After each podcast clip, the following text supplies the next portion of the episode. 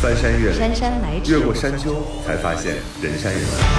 山不在高，有仙则灵。山水有相逢，山山得酒从过山从过到过山，到过山，依旧是老朋友依旧是老朋友。豫州丁丁张，陪陪你过山渡渡河，发发牢骚，发发牢骚，说心说。心里话。生活就是爱过一个又一个人。过一座又一座山。这里是过山情感脱口秀，我是玉州。我是丁丁张。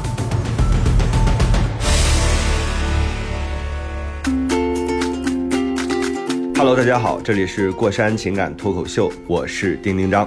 大家好，我是豫州，热烈欢迎我们的嘉宾徐丛林老师。大家好，我是气象主播徐丛林，还是我，嗯是我。立夏到了，徐腾老师，您从那个食食物啊、天气啊各种状况上，给新的 给我们这个听众一些新的提示，好不好？就是天气越来越热了，大家就是少穿的时候就多就少穿一些，然后早晚呢，最近但是因为刚刚立夏嘛，对吧？这个北方的昼夜温差比较大，早出晚归的时候还是要多穿一些。另外白天的时候那个杨树毛子比较多，该遮的时候遮一下啊。杨树毛子都能出来这词儿，我昨天看了一个，就是关于柳柳絮的，因为我之前我没有感受那么明显，就是受这个柳絮的困扰啊。嗯，但是这两天我特别明显，遛狗的时候一直在打猴拳，就是要把那个杨树毛子赶走，然后嘴里还呸呸呸，就一直，就显得我特别没礼貌，各种。各种受这个的困扰。后来我看了一个有点文献的这种东西，就说原来呢，其实，在古人很多年就已经淘汰了这个就是杨树的雌株，就是因为雌株呢，它成年之后它就会这个往外散发这个阳絮，就给大家很大的困扰。嗯，然后呢，但是到了这个呃建设初期的时候，大家就很希望能够迅速建立这个绿化带，就希望把这个绿化带迅速的建立起来。而这个杨树的雌株，它就像小女孩一样，小女孩都比小男孩长得快，所以他们当时有一个公式，那个公式呢，就是说，当每年你这个树木成材的这个体积，它有一个这样的算法，在这个算法当中，这个雌株它就给胜利了。它胜利了之后呢，呃，北京就大量的种植了非常多的雌株，在初始的那几年，确实是这个雌株长得很快，因为嗯雄株呢，一个是它病虫害的机会比较大，它经常会得溃疡什么的，就是是一个比较娇嫩的树。但是雌株呢，它自己这个长得比较迅猛，它就可以迅速的补充这个绿化的状态。所以我们现在市区当中百分之六十的杨树是雌株，就会造成现在这个飞絮的这种困扰。然后现在呢，国家也在做很多这个整治的措施，但措施特别好笑，就是干嘛呢？有两种方法，一种方法是输液，就是挂吊瓶儿，你就看到这个树身上插着那种类似于我们打点滴用的那个东西，它就是为了抑制这个花粉，它每年的时候它就要把这个、呃这个树叶输进去。还有一种叫一针灵，就是要分辨哪棵树是雄株，哪棵树是雌株，然后呢再在这个树上打洞，然后有一个那个它有一个抑制剂，这个抑制剂还挺贵，好像一株大概有两块钱还是多少钱？就是要来抑制这个飞絮的这个，就是在空中的这个飘散，也是费了非常多劲。而且我当时还看到一个特好笑的是，让那个大学的学生出去寻找雌株，寻找了之后立刻锁定、定位、编号，让大家知道说，哎，这这棵树是雌株，它需要去做那个注射，就是它维护这个的成本非常高。而且确实是当时这个呃林业专家始料未及的是，雌株它长到一定程度之后，它确实没有雄株长得快，就是它也也失算就不长就是属于是一个就是失算的这个绿化的工程。嗯嗯。不过现在今年好像是还有十几天吧就能结束了，这个困扰就会消失。国外的人可能。国外的人可能不太理解哇，为什么北京在这个五月份会下大雪一样的下这种飞絮？对对，还有很多那个催生了非常多社会新闻，就很好笑。说五十八岁的徐先生，然后看到了飞絮在这个风中旋转，然后觉得特别好笑，抽烟那么着，拿出打火机点了这个飞絮，结果发现飞絮的燃烧非常快，他想重温一下儿时候放鞭炮的那种快乐，结果就把这飞絮点了，点完之后燃烧了十辆自行车和一辆比亚迪，最后徐先徐先生被刑拘了。我就说，所以成年人内心都藏着一个小孩，但这种祸可真是不能闯。现在就是北京的防火的那个压力很大，就大家都害怕这个飞絮就是呃燃烧，因为它燃烧速度非常快，起火。起火，所以也在这儿跟听众朋友讲一下，这种好奇就不要有了，不要像徐先生一样。对你，你可以内心有一个小孩儿，但是你不能是有一个坏小孩儿。你你可以做点好事儿，做点就是无伤大雅的，就是那些小孩儿的事情可以，但是不要像太调皮的小孩儿。但我我在听你讲这个故事的时候，我就想，嗯，其实很多时候我们会眼光没有放的那么长远，就是会觉得觉得眼前一点那那个那个利益，或者是嗯比较嗯。近一点的目标，我们好像更容易让我们去做一个决定，但是很容易就忽略了很很就是更时间更久之后的那个、那个利利和弊，我们没有、嗯没有去考虑到，我们很容易犯这样的错误。因为老觉得哦，那三五十年之后呢，还远着呢。但其实，对，其实很快，而且的话，而且话，你你其实就已经决定了那个时候一定会发生这样的事情。你你你决定了这件事情是百分之百会发生的，只是说你现在看不到，但并不代表它不会发生。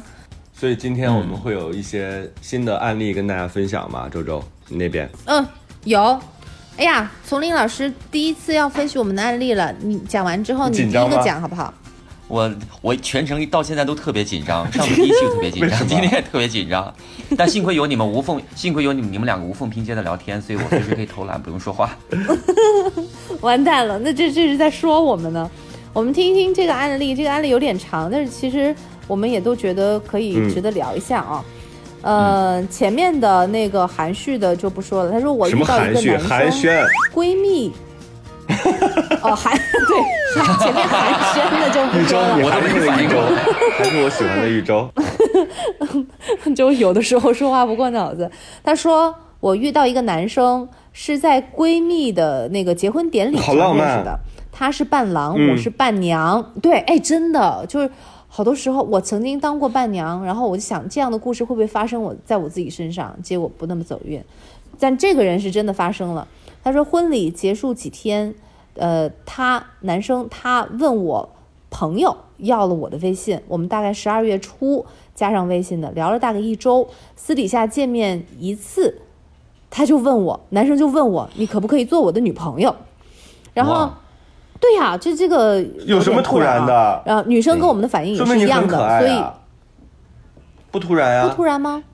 难道应该说你我们可不可以做好朋友、才正常吗？这有什？么可突然的？一个女孩儿，然后在婚礼上认识了，然后又看到了你如何待人接物，又看到你穿那个小粉纱裙的那个样子，你肯定也化了妆，也挺好看的。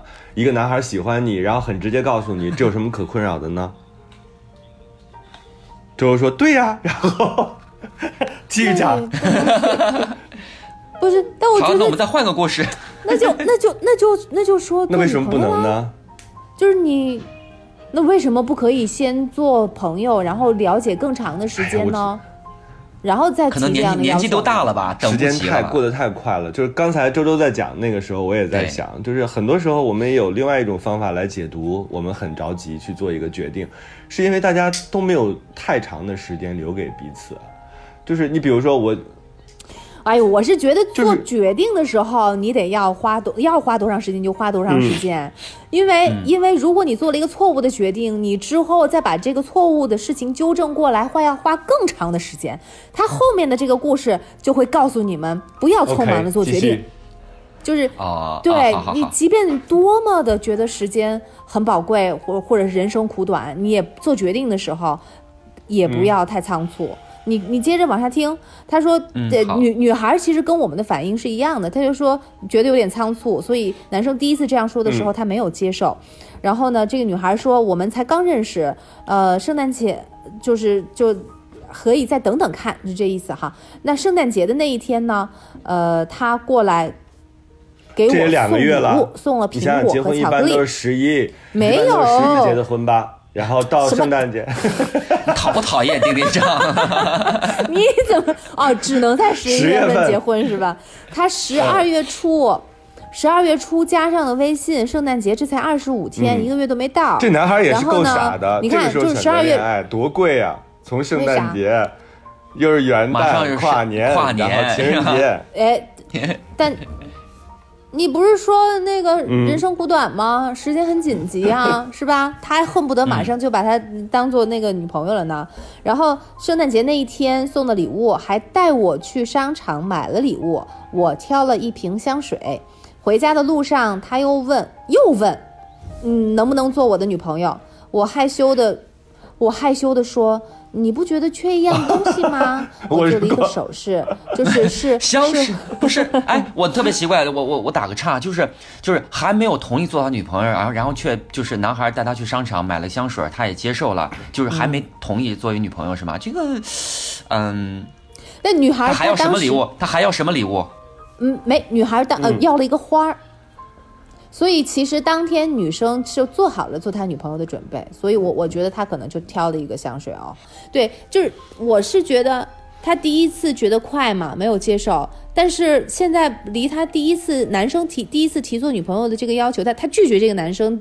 的这个要求也没过几天呀、而且中间也没发生什么呀。但他第二次他就答应了，好，所以等于等于男生就应该是呃，后来要送给他他那个花了。他说正式在一起应该是跨年的时候，一、月一号，就是前后也就一个月的样子。然后呢，大概是太快在一起了，哎，女生明明就是答应了，然后她现在觉得我有一点没有安全感，因为我觉得没有足够的了解。她等于是答应完之后，感觉又有点后悔了，觉得是不是答应太快了。然后呢，期间有过不开心，我哭了，因为一件不大的事情，但是我哭了，他也不来哄我，还说是小事情，不至于哭。还有一次过年的时候，他要跟他爸妈，呃，他要跟他爸妈去泡温泉，对，然后大年初一到年初三才回来，年初四呢他又要值班，他说初五过来找我，我有情绪，挺不开心的，觉得把我安排到了最后那。不然呢？因为这个年天气也不好，只有初一、初二啊天气好。我也跟他说过年，初一不走亲戚的呀？哎，初一不走亲戚，对大年三十不见哦人，大家都在家里跟自己家人守岁。嗯。然后初一到初三，你的、你的现在这个男朋友去泡温泉，跟父母在一起，然后难道离放嗯。放下父母跟你去，然后才是最合适的决定吗？然后初四要值班儿，对呀。然后他不能见你，你去找他呀。他值班儿，你也可以在就是班儿附近待着呀，然后呃一起吃个饭什么的。对啊，而且初五的时候，对啊，初五第一时间来见你啊，我觉得挺好的，可以啊，是不是有点要求太多了？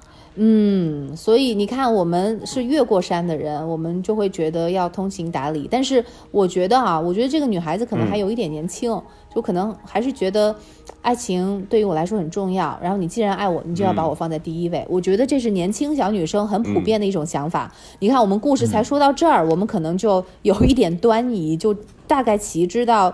嗯，中间的问题在哪儿哈？但这个有可能这是本质的问题，我们再接着往下看。嗯，嗯哎，女生有抱怨吗？这个男生其实他他听见这个女生的抱怨了，他呢就是呃，他跟我，呃，我跟他说过年天气好，我们出去转一转，呃，就是玩一天的那种。所以这个男生呢，其实也听进去了。他说，后来这个男生年初三来找我，我们看了一场电影，也就好了一点。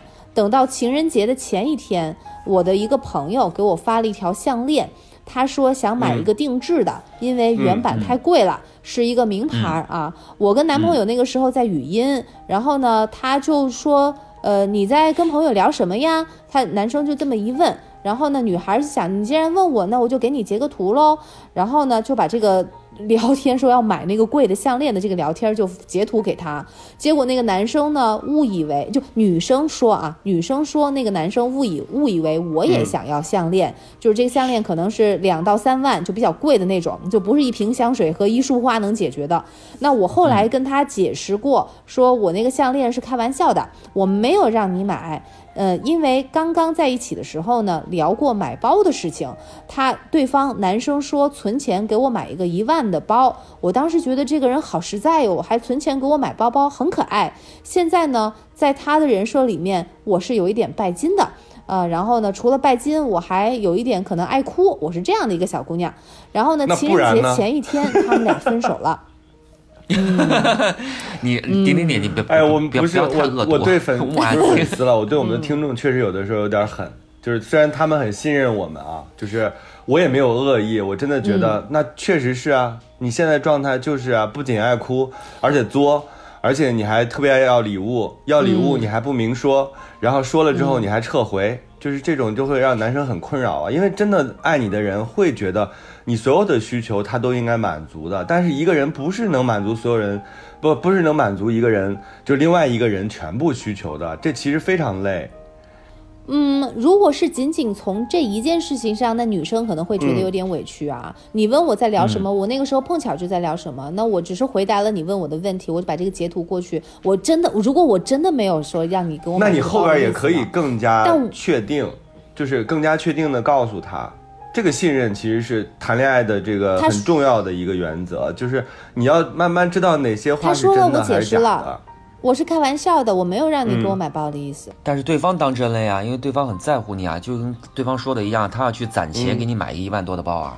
我觉得哈，如果我是这个女生，我可能不会把这个聊天记录发给他，我就说和朋友聊天呢，说买东西的事儿呢。你为什么把这个详细的东西截图过去？男孩就我如会想多呀。果我也会截图，但会不会就恰恰是他但是我就说你可不用，因为对我来讲，你你才是最重要的，就是这个很重要啊，你力所能及。对他没有第一时间去说这句。话。你干嘛让男生过得那么我就是我是狼觉得狈，非要为了给你买个东西，然后变得特别狼狈，而且要用但这个女生，我真的没有想要买那个项链，我只是把我们的现在聊天是是我的朋友你是不是想要要，你是不是觉得我我这样花钱，或者是为你特别努力，你才会觉得我特别爱你啊？你是不是？哎，我 我是觉得，我是觉得，嗯，如果只是这一件事情不足以引起一个误会，我觉得但凡有任何有误会，一定是还有其他方面的事情让这个男生也嗯这样觉得，才会说你你们觉不觉得是这样？就可能我觉得肯可能在做做对做别的事情或者说别的事情的时候，嗯。可能会让别人觉得他也想要买一点贵的东西，或者是那个男生说我要存钱给你买包的时候，这个女生也没有任何反对的意思。就很开心。好啊，好对啊，，是是，有没有可能是这样啊？因为我我觉得要产生误会，其实也没那我觉么容易得。我觉得是男生的错，女生是我们的听众，想一想。也也也对。哎，但是哎，但是正是因为他们是我们的听众，我们才要帮他解决这个问题我们未必。解决啊，我们可能只是把这个事情摊开了看一看。我们要我们要说出他的问题啊，忠言逆耳啊，对不对？然后呢，嗯情人节前一天分手啦。呃，男生的理由是说，嗯，我不会过日子，分手的。所以你看，那个男生很清楚自己想要什么。然后呢，我哭了整整两天。他到家了啊、我给他语音，他也不接。情人节礼物我们互相送过了，我给他送了一个那个几百块钱的那个打火机，他送了我一个一千多的东西。因为提前送的原因，我想着情人节当天他会送我花儿，我就提前网上买了一份小礼物，准备情人节他送我花的时候，我也不至于空手。结果没想到分手了。但是呢，因为我不是已经在网上订了吗？我还想送给他，花儿不能退，嗯，我就等他下班放在他家门口了。我发了微信给他，他跟我说了一声谢谢，让我回家路上慢一点。然后呢，等于这男生就不见他呗。那因为我跟妈妈说了我要去过情人节，所以也也没有办法早回家。那那现在男生也不见我，所以我就去一个人去看了一场电影。看完电影呢，在他家附近汽车上面坐了三个小时，他还是没有回家。嗯，回来那他发信息，发给我信息说该回家了。呃，后来应该是后来，后来他给我发信息说该回家了。原来呢，他在我家门口，好浪漫哦回家的路！上呢，他还在高架上面。对我突然间觉得这个故事好像画风一转，突然间开始哦，挺好我跟你讲，这个女生那个想死的心都有了，肯定是这样的，会特别后悔，然后就觉得、哎呀，最后一点希望我怎么没有抓住？她肯定特别后悔。然后呢，回家的路上，她还在高架上面看见我了，让我慢点开。她依旧没有说和好。嗯，我觉得你他俩还有戏哎。你们你们就是，我觉得啊，就是一个是他说的这个故事，另外你要看这个女生是怎么描述他之间的这个东西的，以及他在描述的时候他看中了一些什么东西，你觉得有戏哈？然后呢，二月会十五号打你的脸。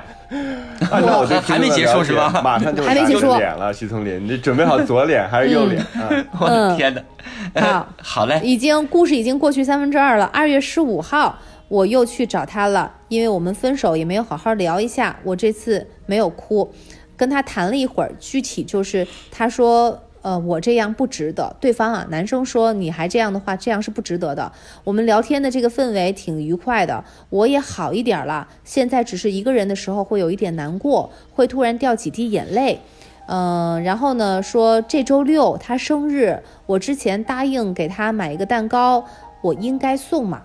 就问我们要不要送。呃，他的生日已经过去了，因为这是我们那个之前还是过三的时候发的，所以我们没有特别及时的会给他，但是不耽误我们分析他的这件事情啊。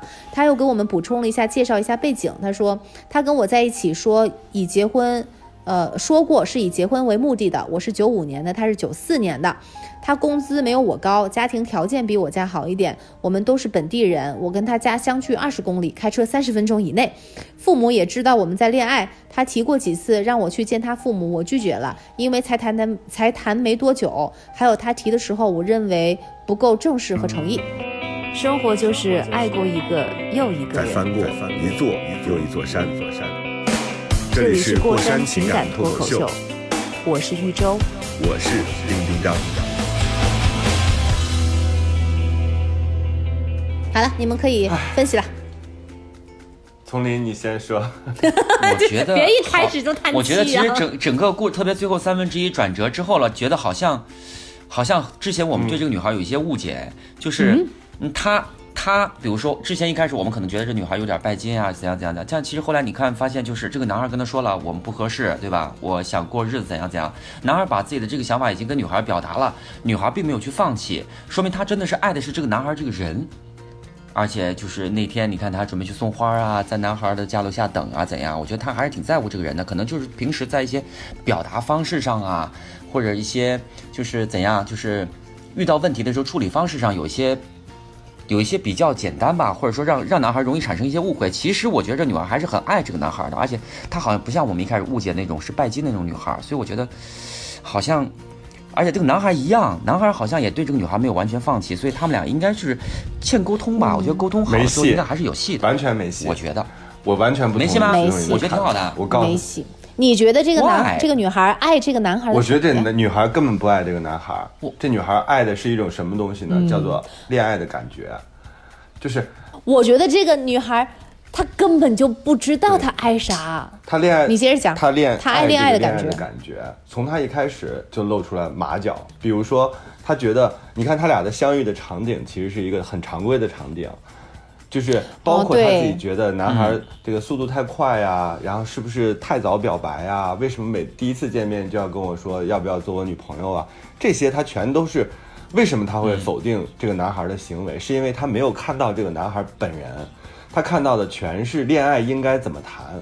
他前面肯定受过一些有毒的专家的有毒毒物的这个毒害，对，他就觉得恋爱应该是啊，我先默默的守护你，甚至我要跟你像韩剧一样，我们俩先互怼两周，然后我才跟你说我喜欢你。No，因为那是编剧写的，朋友，就是我自己最近在写一个恋爱的戏，我就知道说为什么会有这样的恋爱的戏出现，就是真正的一见钟情其实不需要那么多篇幅。但是因为有剧情、有冲突、有结构，所以我们才需要男女主人公慢慢的走近、互相了解，甚至前面有误会，再慢慢的相爱。但是生活不是电视剧，所以这个女孩一开始她在对待这个男孩的判断上，她就认为他不符合恋爱的流程，这是第一个点。第二个点，她后来在判断，比如说到底买多贵的礼物，然后买了礼物到底合适不合适，然后是不是自己跟男孩要礼物了，嗯。这些其实也都是她自己单方面的加戏，因为对于我刚才讲的很清楚，对于一个在意你的人来说，你所说的话其实就是圣旨啊。你不管就是你自己怎么看待他，但是如果一个人很在意你的话，他是愿意为你为你的愿望买单的。就是不管他有没有困扰，他是不是要辛苦的攒钱，这些我们都不算。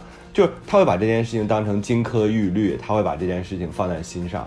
所以其实男孩对女孩其实是更主动的，但是女孩在这个状态当中，她自己认为自己又不符合恋爱的流程，她觉得哎呀，我不应该向他展现我自己拜金的一面。现在你拜金不拜金不重要，重要的是你是不是跟你这个男朋友足够的袒露自我。如果足够的袒袒露自我的话，其实他应该知道你的真心想法是什么，而不会产生这样的误会。包括情人节，特别容易、特别简单能解决的问题，非要到别人家门口等，是没电话还是没微信？是不知道对方在哪，还是去？还不，他把礼物放在，这他种家门口，都都是属于这这。如果对于我来讲，这属于严格意义上都算骚扰行为。就是你为什么不打招呼就去我家？我家门门口保安为什么不拦你？我要投诉他们。就是就是从这个角度上来讲，不要给自己加这种戏，因为谈恋爱不是电视剧。就是你有什么想法，你就踏踏实实告诉对方。你有错，你就要承认错；你有爱，你就要承认爱；你不爱，你就要承认不爱。这没有那么难。结果他自己哭唧唧，然后经常流眼泪，然后偶尔陷入伤感的情绪。包括他后来分手之后，他说我哭了两天，你真的哭了两天，没吃饭还是没睡觉啊？然后哭哭完之后，然后又跟对方见面，说我现在没有难过了，偶尔我会滴几滴眼泪。这种句子我真的听不了，因为我现在是一个老鸟，所以你虽然你 你也是我的听众，我对不起你，我很恶毒，但是请你注意，就你已经如果已经分手了，你当然可以生呃可以着急，可以痛苦，可以什么？那有没有挽回的可能性？如果有挽回的可能性，那你应该去做更多的主动的事情，让别人知道你是怎么想的。而不应该写信给我们，然后自己陷入到一种伤感的情绪当中。如果你现在这样，你跟他和好了，还会有问题，因为你根本不袒露，就是不对自己坦白，也不对对方坦白。对方看起看见看你，就是看一团迷雾。我觉得这太累了，所以他俩没戏。你不要爱这种恋爱的感觉，恋爱的感觉，就是或者恋爱的模式，这有什么可学习的呢？他还是太年轻了。但是丁丁，我觉得你太犀利了，因为你想，他们俩九四年、九五年，两人才二十多岁，而且两人，你看，圣诞节确立的关系，呃，情人节就分手，两人在一起连两个月都不到，才一个多月的时间，能沟通多少事情啊？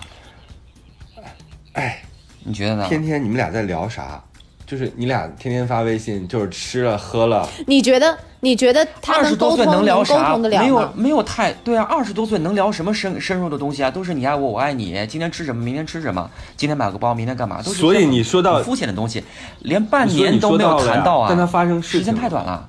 我你编剧的时候，你会说什么时候这个两个人会有会有戏剧冲突？就是当你两个人之间发生事情的时候，比如说，当我截图给你，你产生误会的时候，这是什么？这是你俩特别好的机会，你俩能够彼此交换内心最隐秘的，或者是说没有那么隐秘，可以公之于众的想法，这个是很好的机会，这是谈恋爱的谈，要不然你就只是练。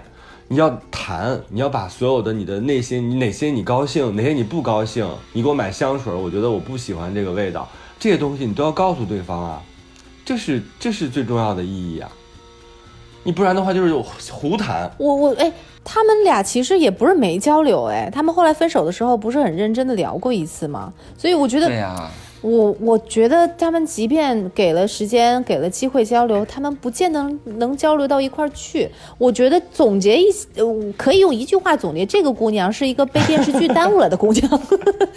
感觉对，因为丁丁张他越说，我越觉得他是对爱情他有一个一个设定，就是确实他中间说的很多东西，比如说那个嗯。我要放在第一位，是吧？他我我觉得我被放在了最后，嗯。那他的意思言下之意就是我要应该要放在第一位，就是这些要求就很明显都是电影电视剧里面演的，就是电视剧里头甚至是可以不惜付出生命的代价，然后把对方捧在上的，是吧？放在第一位，就是高糖分、高甜宠的剧才会出现的。不把你放在初五，放在初一啊，那肯定是放在初五啊。而且把你放在初五，你也感到非常开心，是因为他自己内心还是孝敬的，他自己还有自己更重要的事情，他怎么能？当然，谈恋爱初期可以把你当成唯一，但是父母是很重要的，必须要去完成的一件事儿啊。他值班也是很重要的一件事儿啊。他难道为了你就完全跟你在一起啊？所以就说这个女生不成熟在哪儿，就在这儿嘛，就是她还是就像这个男生一样，不不适合过日子。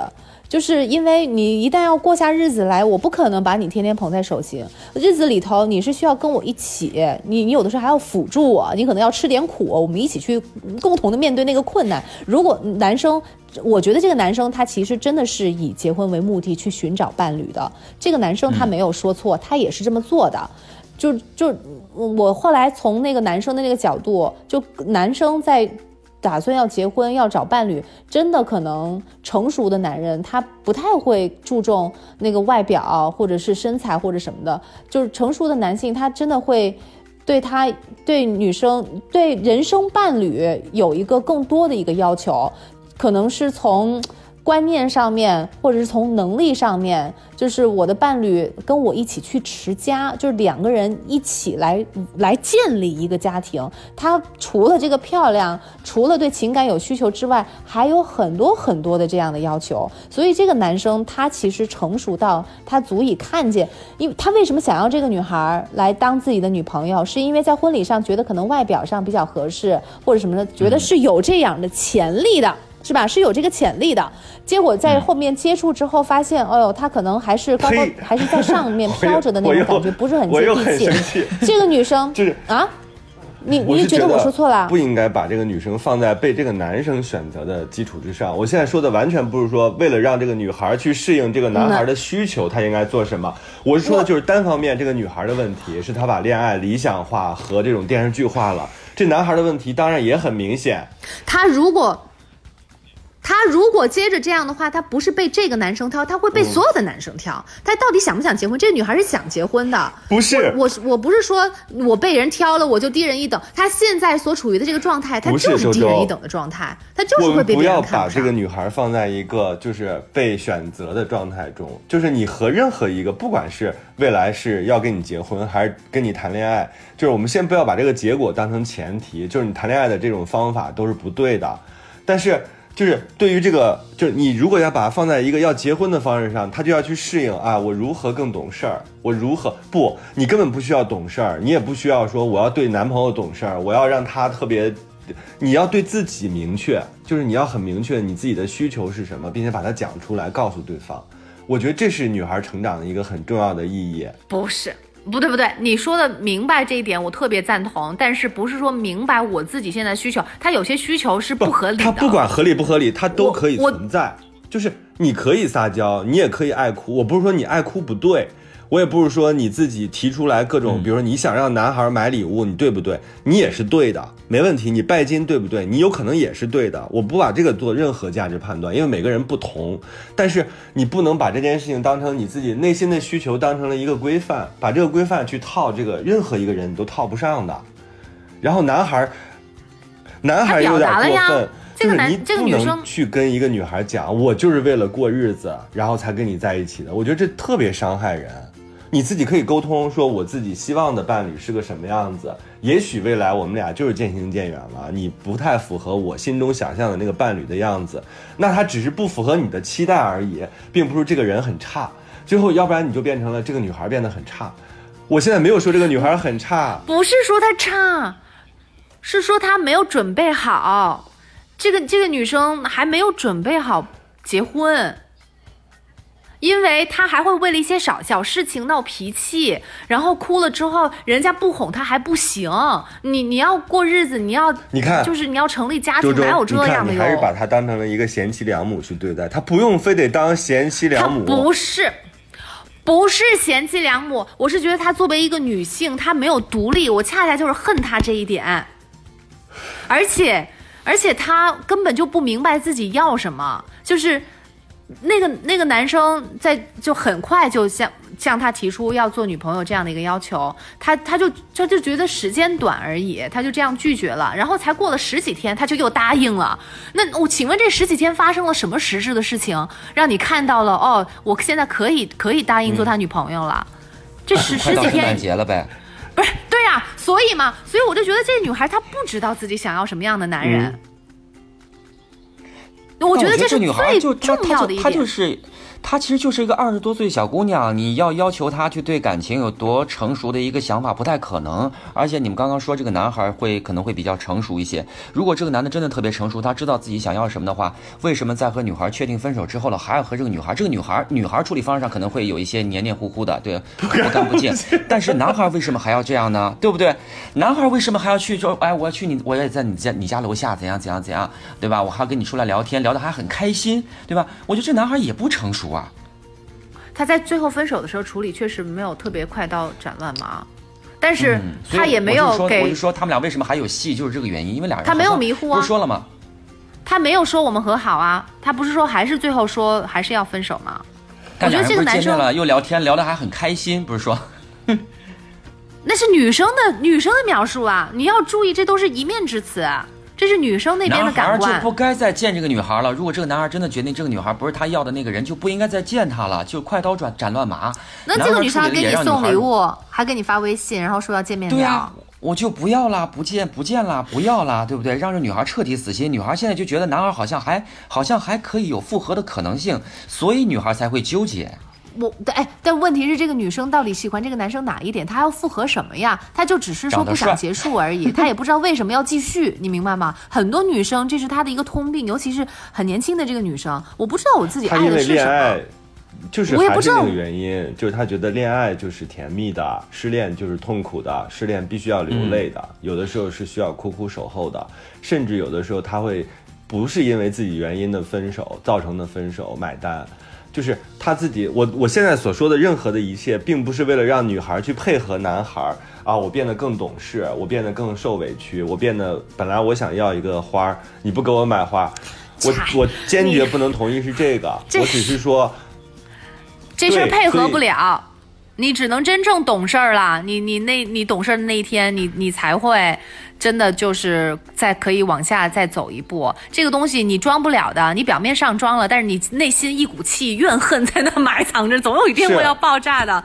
你不能够不能够很大方，你假装大方，你还是一个小气的人。你你这一次你大方了，下一次绝对加倍让别人偿还给你，千万一定不要受会这样。这哪能装得来哦？受这个的毒害，就是哎呀，我要变得懂事、识大体，好像我勤俭节约，或者是说我自己呃牺牲我自己个人的情绪，我能获得一个对方觉得很舒适这样一个状态。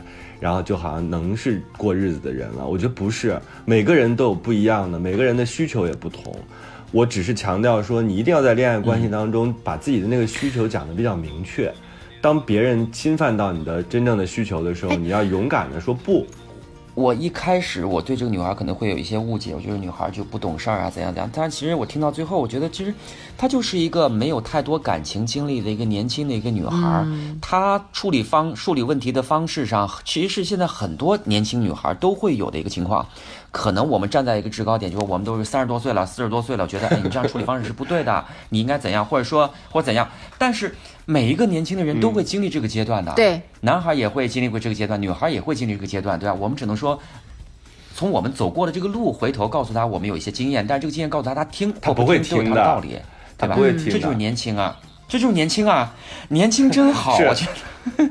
好个什么呀？，呃我都想这个这个蛋糕啊，他肯定买了，买了之后他也未必送，可能自己在自己的房间关上门，点个蜡烛，然后说生日快乐，然后吹灭了那个蜡烛，然后默默的流泪。不不呃然后不不，自己很心满我觉得，意足。我觉得蛋糕他一定送啊。那我们寻找这个女孩，这个女孩你一定要记得给我们回复，你有没有送那个蛋糕？如果是我的话，问题是这个重要吗要不要添？乱啊！结果好多网友在底下说我送了，很多哎，我发现我年轻的时候谈恋爱都会觉得自己这件事情做和不做就直接决定了后面的命运，但是就是后来现在想来发现，那个命运根本不会因为这件小事情，其实命运早就在一开始就已经注定了。你他还处于人生的这个那个阶段，我真的我觉得。不把自己考虑，就是没那么自私，是牺牲了自己。我我觉得这这一点都不叫做牺牲，一点都不叫做委屈，而叫做而是而是一种成熟。你你你能够成就另外一件，你能够成就他人，能够成就另外一件事情。我觉得这个不处于劣势，因为我有能力能够能够为对方去考虑，这我不需要对方来考虑我，我自己能够考虑我自己的感受，然后我还能够。嗯，稍微忽略一下自己去成就对方，你难道不觉得这是自己的一种强大吗？我觉得这个一点都不不会不不是不是不是失去，嗯不是损失，也一点都不委屈。我没有觉得这个嗯怎么我能，明白，我反而觉得很骄傲。嗯，我反而觉得很骄傲。是的，所以我不是说这个是在配合别人，我也我没有在就是因为别人希望我这样做，然后我才这样做。你哪一天真正的能够自愿这么做了，你还觉得很为自己骄傲，很心甘情愿的，你很开心。你什么时候你真的你就能够，因为这个女生她是想要结婚的，你就能够达到你的目的，对方就会觉得你是可以一起过日子的人。我不觉得过日子是一个很很不把你当做一回事儿的一种说法，我觉得这反而是一种赞扬，这说明你成熟了，理解你能够你能够跟另外一个人共建一个家庭。对，我那天我不需要别人来哄我。我那天在想，就是，嗯，我因为我现在距离这个九零后也比较远，偶尔能见到他们谈恋爱的样子，那是相当非远常遥远，就是，呃，只是年纪离他们比较远，但我觉得我们在理解爱这件事情上啊，尤其是相爱这件事情上，我们有的时候啊，过多的考虑了自我的感受。就是你怎么能判断自己是不是过多的考虑自我的感受？就是当你评价一段情感关系的时候，你总是以我开头，啊，我怎么样怎么样，我怎么样怎么样，我怎么怎么样怎么样。就是虽然现在说强调自我，然后知道自我的需求是一个就是大家的共识，但是我觉得在爱情这件事情当中，多考虑就是你是如何爱对方的，可能对这个感情有更加良性的。这个就是有激励的作用，你不能只考虑你被爱的这种状态。比如说，我被他喜欢了，他怎么对我的？你要想你自己为他做了什么事情，就是你当你想到这个的时候，你就会知道说，哦，原来在爱情当中，我是可以变得更加成熟。我们不是说为了讨好对方啊，而是你自己会发现说，他才你才把他和你放在了一个比较平等的关系上。不然的话，其实你一直在凌驾于对方之上，你就是享受被爱，你根本不，皮卡，你同意哈？就是你，就是你不能只是接受被爱的这个结果，你应该去承担很多爱别人的这种这种造成的障碍、问题、麻烦。嗯，这就是我想说的。嗯嗯，同意。这个度好难把握的。就是说到底还是因为不够成熟。你年纪大了之后了，你就到咱们这个三十多岁、四十多岁的时候，你就会能想明白了。你你你不不需要像丁丁章这样告诉你，你也想明白了，对吧？你需要跌倒爬起，跌倒爬起，几次跌倒爬起之后，你才会想明白这些道理的。现在说再多也没有用。你知道，就是就年轻啊，我特别羡慕他们啊，年轻真好。我不羡慕，年轻充满了各种迷惑，然后呃迷茫，然后那是因为你现在不年轻了。呃，我我不羡慕年轻的人啊，我现在确实不年轻了，因为我成熟了，我很享受，我觉得特别好。我现在很少说“年轻真好”这个话，嗯，除了那个身体上面，我觉得年轻真好之外，对，但是其他的我觉得，嗯，还是还是不年轻比较好比。较好，对吧？所以这个女孩儿，我们特还是别希望得到你的回复。我们想知道你现在情况怎么样？你还在这个恋爱当中吗？你现在你们俩和好了吗？你们俩还是已经分道扬镳了？你快乐吗？所以这可能就是过山的意义，就是我们总是能在一个话题当中发现很多，就是人生的妙处，呃人与人之间关系的这个妙处。所以，呃，可以大家继续发私信给我们，让你的故事能够成为一个小的案例，跟大家一起翻山越岭，然后爬过这座山，我们会看到不一样的风景。这里是过山情感脱口秀，我是丁丁张。就就要结束了吗？就就这么不欢迎我吗？不因为我是觉得，哎呀，要去讨论别人的这个以以及情感上面的事情，我觉得是一件好难的事情。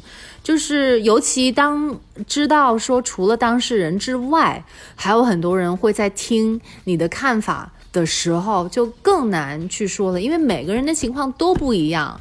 就是我很怕，就是说我们在说这件情况的时候，另外一个情况他可能会要用到我们完全相反的观点才是所以我就一直在。强调，我们不是为了指导别人，我们只是拿出来一些话题，然后跟大家聊一聊。有的时候是发发牢骚，有的其实可能真的于事无补，或者是对于这个情感关系根本没有任何解决方案。我觉得不是为了解决才出现的这个节目，大家也千对大家也没有千万不要对错是吧把我们说的话当成什么那个有道理，就是这只是我们的一家之言，嗯。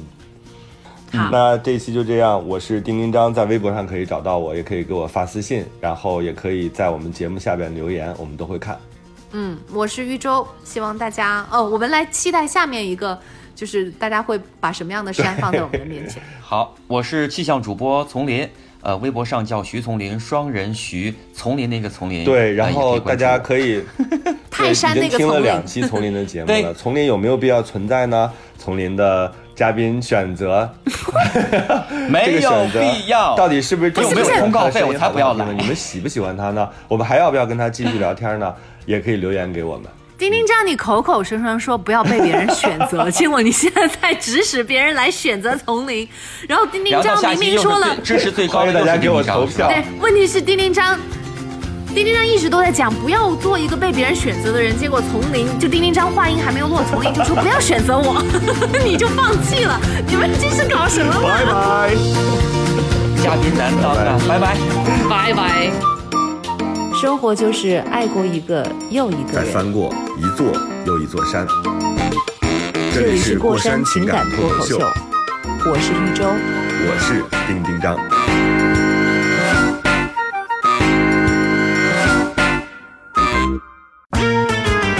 这里是过山情感脱口秀，剧透下集更精彩。第二个奇怪的人请的就是你，他是读少年大学，怎么那么爆炸？你怎么那么爆炸？我现在特想问，你的这种不太正常或者不太常规的，对你的情感生活有影响？闺蜜好可怕，闺蜜记得所有的。是的我当时就想，这个做点心的节目，什么时候能有机会听你？什么是？做点心的 所以这一期我们的主题大概就是我和冷漠男的艰难恋爱史。今天我们请到的奇怪的人是